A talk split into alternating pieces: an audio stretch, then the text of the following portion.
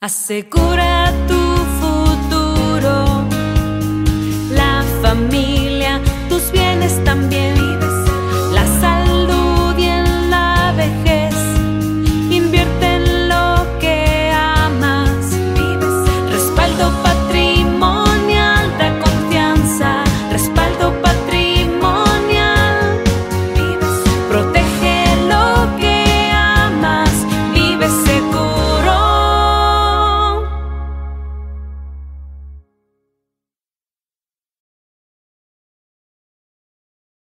no podemos dividirlas, no podemos dividir nuestra sensación espiritual o inmaterial de lo material. Cuando nosotros tenemos una enfermedad o cuando hay falta económica en, el hogar, la realidad es que nuestra fe se ve a prueba. Y entonces, cuando nosotros administramos mal nuestro dinero, forzosamente van a venir pruebas también espirituales. Dice la Biblia, voy a citar varios versículos dentro de esta, de esta conferencia, porque obviamente es eh, las finanzas y la Biblia. Dice, pues si en las riquezas injustas no fuisteis fieles, ¿quién os confiará lo verdadero? Esto nos habla de una, de una responsabilidad con las finanzas, con lo que nosotros nos toca administrar. Si nosotros estamos mal financieramente, van a venir problemas de salud, van a venir problemas emocionales. Dicen por ahí que el, que el matrimonio eh, en el matrimonio hay mucho amor, pero cuando falta el dinero, el amor se puede ir por la ventana. Y esa es la realidad. Si no hay administración adecuada de las finanzas, por mucho amor que se tenga, la realidad es que quien te ama te ayuda a ahorrar.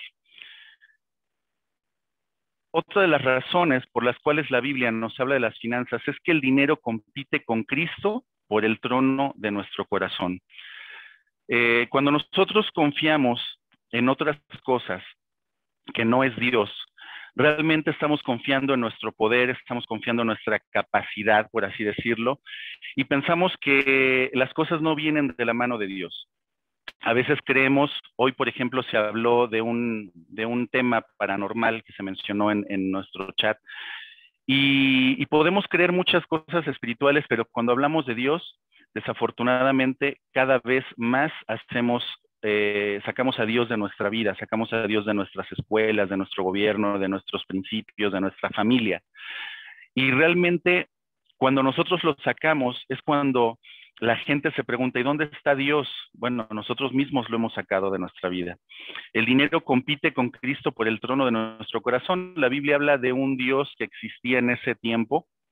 La traducción eh, eh, curiosa porque el, Dios eh, es el Dios mamón y dice, ninguno puede servir a dos señores porque o aborrecerá al uno y amará al otro o estimará al uno y menospreciará al otro. No podéis servir a Dios y a las riquezas. Y justamente ahí se refiere al Dios mamón que era un dios que hablaba eh, o, o, se mencionaba acerca de las riquezas. Estas son las tres razones por las cuales es importante identificar el por qué la Biblia habla de las finanzas. Voy a tratar de medirme un poquito rápido para avanzar lo más que se pueda, porque realmente esto es una, una serie de conferencias de, pues, por lo menos unas 15, 20 horas. Pero voy a tratar de hacer una, un resumen lo más rápido posible.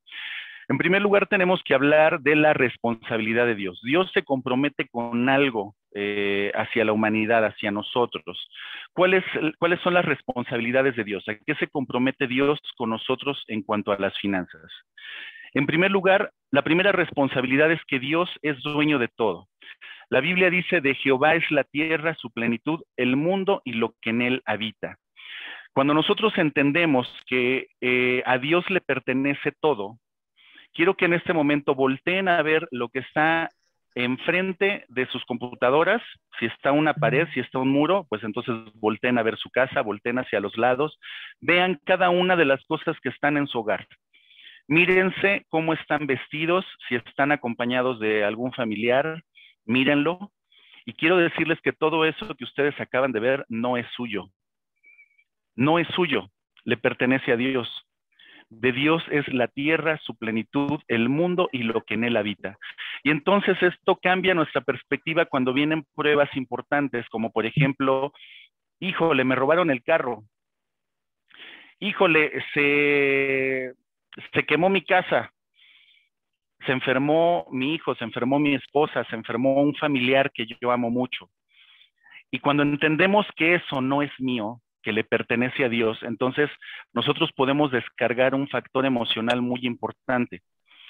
Cuando yo trabajaba en la Universidad Madero y me tocó coordinar justamente esa licenciatura que, que también diseñé, mm, recuerdo que unos meses después llovió tan fuerte que se inundó la cancha de básquetbol de la cual se presumía tanto que era de las duelas más sofisticadas de todo el país. El que estaba administrando evidentemente se preocupó y buscó a las personas que iban a reparar esa duela. Sin embargo, yo estoy completamente seguro que él se fue a dormir a su casa tranquilamente porque no era la duela de su casa, era la duela del lugar donde él trabajaba. Obviamente su responsabilidad era administrarla. Y de la misma manera, hay muchas cosas que nosotros a veces tenemos tanto apego que nos pega muy fuerte cuando sufrimos una pérdida. Pero debemos entender que las cosas le pertenecen a Dios. Probablemente no nos va a alcanzar a ver la contraparte de este, de este tema con respecto a nuestra responsabilidad, pero lo voy a mencionar brevemente. ¿Cuál es, si de Dios es, Él es dueño de todo, esto quiere decir que nosotros solamente somos administradores. Esto es bien interesante. Voy a regresar un poquito antes de, que vean esta imagen. Cuando estaban las cruzadas, eh, los, los soldados que iban a las cruzadas se bautizaban porque justamente en el 313 después de Cristo, el, emperador Constantino, que fue quien se convirtió, él, eh, eh, él fue quien instituyó el cristianismo como la, la religión oficial del imperio romano. Y entonces los soldados al bautizarse se bautizaban completamente, pero dejaban la espada fuera y decían, todo te pertenece a ti menos mi espada, porque si no, no voy a poder hacer eh, justicia con mi espada, matar. Hoy en día sucede algo muy similar y bueno, el nombre no crean que es, eh, este, lo puse a propósito, es pura casualidad. dice, bueno, Carlitos, eh, cuando yo te bautice, todo lo que vaya debajo del agua le pertenecerá a Dios. ¿Y qué creen que hizo Carlitos? Miren. A veces le decimos, Dios, yo te entrego todo, pero realmente mis finanzas no te metas. Y hay dos cosas en la vida que no nos gusta que nos toquen. Cuando nosotros tenemos problemas financieros, no nos gusta que nos digan nuestros problemas financieros. Y cuando tenemos problemas familiares con nuestra esposa, nuestro esposo, no nos gusta que nos mencionen esos problemas. Son dos cosas que no nos gusta que nos hablen. La otra responsabilidad de Dios es que si Dios es dueño de todo, quiero que entonces entendamos que Dios tiene el control de todo. Dice la Biblia, todo lo que Jehová quiere lo hace, en los cielos y en la tierra, en los mares. Este versículo siguiente es mi favorito. Dice, y sabemos que los que aman a Dios, todas las cosas les ayudan a bien. Esto es conforme a los que a su propósito son llamados. Y a veces pudiéramos pensar que las cosas que nos pasan pudieran, pudieran ser las peores. Yo les cuento brevemente, eh, a lo mejor los que me conocen saben eh, el estilo de vida que yo llevo, eh, el estilo de vida económico, pero si yo les contara que a los 18 años yo me encontraba en Guadalajara con una sola mochila y una guitarra en la mano, y que la forma en la que pagué mis estudios era cantando en los camiones y trabajando de albañil y pintando y haciendo, bueno, hice muchas cosas con tal de pagar mis estudios eh, en, ese, en ese momento, pocos me lo creerían. Y, algunos me dicen, oye, ¿cómo puedes darle gracias a Dios por eso, por esa situación que tú viviste? Bueno, la realidad es que si yo no hubiera vivido eso, y que les puedo contar muchas experiencias muy curiosas de la, de la austeridad con la que viví eh, por lo menos cuatro años en Guadalajara, creo que yo no, no, no, valoraría lo que hoy tengo y que cada cosa que, que, Dios pone en mis manos, yo le doy gracias a Dios porque me lo, puso, me lo está poniendo en las manos. Otra de las, de las cosas es que Dios provee de nuestras necesidades. Y aquí voy a tocar un tema bien, bien importante y que a lo mejor pudiera causar calambres, porque a veces pensamos que el varón es el proveedor. Y eso es lo que nos han enseñado culturalmente. Y desafortunadamente ese concepto no es bíblico. Eh, eh, Dios no ha dicho que el hombre sea el proveedor. Y a veces hasta se culpa eh, equivocadamente y se dice, es que la iglesia nos ha enseñado culturalmente y está equivocado. Y sí, efectivamente, el hombre no es el proveedor del hogar. La Biblia dice que mi Dios pues suplirá todo lo que os falta conforme a sus riquezas en gloria en Cristo Jesús. Y la Biblia nos habla también de que Dios es el proveedor y que puede proveer a través de cuatro formas. Puede proveer a través del varón, puede proveer a través de la mujer, puede proveer a través de ambos o puede proveer a través de cualquier otro medio que ni siquiera nosotros podemos entender. Y yo creo que más de uno de los que estamos en esta conferencia en algún momento hemos sufrido austeridad, hemos sufrido eh, problemas, varones a lo mejor en algún momento las esposas han tenido que sacar la casta y decir, amor, no te preocupes, hoy me toca a mí, hoy te invito yo. O a veces los dos están mordiéndose las uñas y no saben ni siquiera qué van a comer el siguiente día, no sé si a alguien les ha pasado eso, y por alguna razón algo sucede, alguien te invita a comer, algo pasa, pero Dios provee. Y hay muchos versículos que, podemos citar con respecto a este tema. Nos quedan solamente tres minutos. Voy a, apurarme para ver si podemos tocar eh, los temas de nuestra responsabilidad. ¿Cuál es nuestra responsabilidad? Bueno, si decíamos que Dios es el dueño de todo, nosotros solamente somos mayordomos de las posesiones de Dios. La Biblia dice en Génesis 1.26, y también esta es una mala interpretación que se ha hecho a lo largo de la historia, dice, hagamos al hombre a nuestra imagen y semejanza, y semejante, a nuestra imagen, semejante a nosotros, y domine sobre los peces del mar, sobre las aves del cielo, sobre los ganados de la tierra y sobre todos los reptiles terrestres. Génesis capítulo 1 no habla de alma, cuerpo, cuerpo, espíritu, no habla de nada de eso, habla de que el hombre es un administrador. Y la Biblia en ese, capítulo en específico nos habla de que Dios coloca al hombre en el huerto del Edén como un administrador de ese huerto. Nosotros solamente somos administradores. Voy a ir rápido, ya no voy a, mencionar tantos, tantos este, detalles, pero bueno, eh, eh, principalmente para que ustedes se puedan ir por lo menos con la información completa de, este tema. Eh, la Biblia dice que debemos de ser fieles. Dice, ahora bien, además se requiere que los administradores, de los administradores, que cada uno sea hallado fiel. Y si alguno de ustedes tiene empleados, yo creo que lo más importante es precisamente la fidelidad y la honestidad.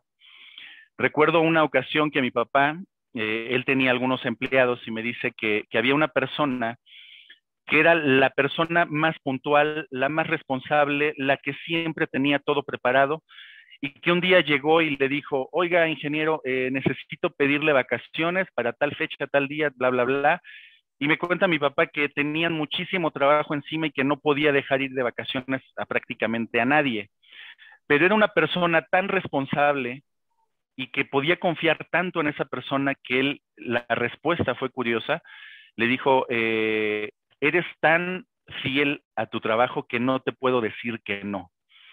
¿Cuántos de nosotros quisiéramos tener empleados así? Bueno, si nosotros somos buenos administradores de lo que Dios nos pone en nuestras manos, les aseguro que muchas de las cosas que ustedes hacen, a lo que se dediquen, Dios les va a prosperar.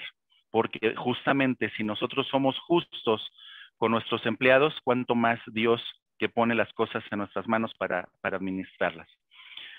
Eh, este video desafortunadamente ya no lo vamos a poder ver porque tarda prácticamente tres minutos, pero bueno, en la fidelidad Dios nos bendice y es justamente lo que les decía hace un momento. El que tiene mis mandamientos y los guarda, ese es el que me ama y el que me ama será amado por mi Padre y yo lo amaré y me voy a manifestar a él. Voy a cerrar nada más con eh, con este cuadro, porque este también es un cuadro muy importante que desafortunadamente en varias líneas teológicas se ha enseñado de una manera equivocada. Tenemos aquí eh, una de las teologías, por así decirlo, teología de la pobreza, prosperidad y mayordomía. De la pobreza podemos identificar la teología de la liberación. Tener posesiones, ¿qué significa? ¿Qué es malo? ¿Qué es pecado?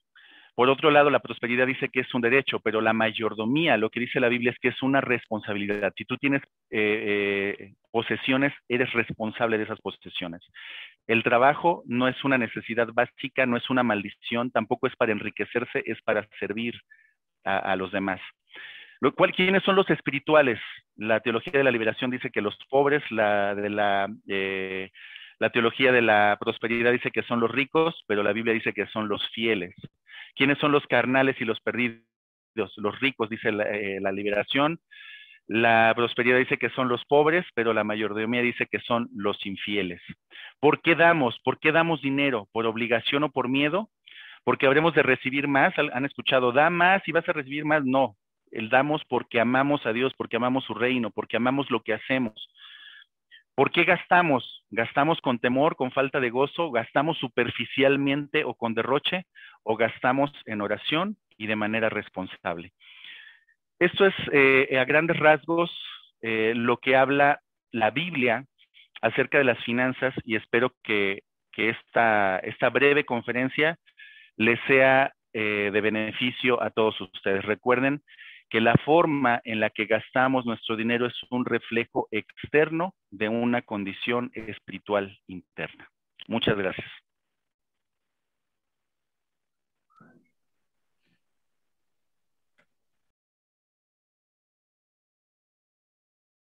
Protege lo que amas, vive seguro.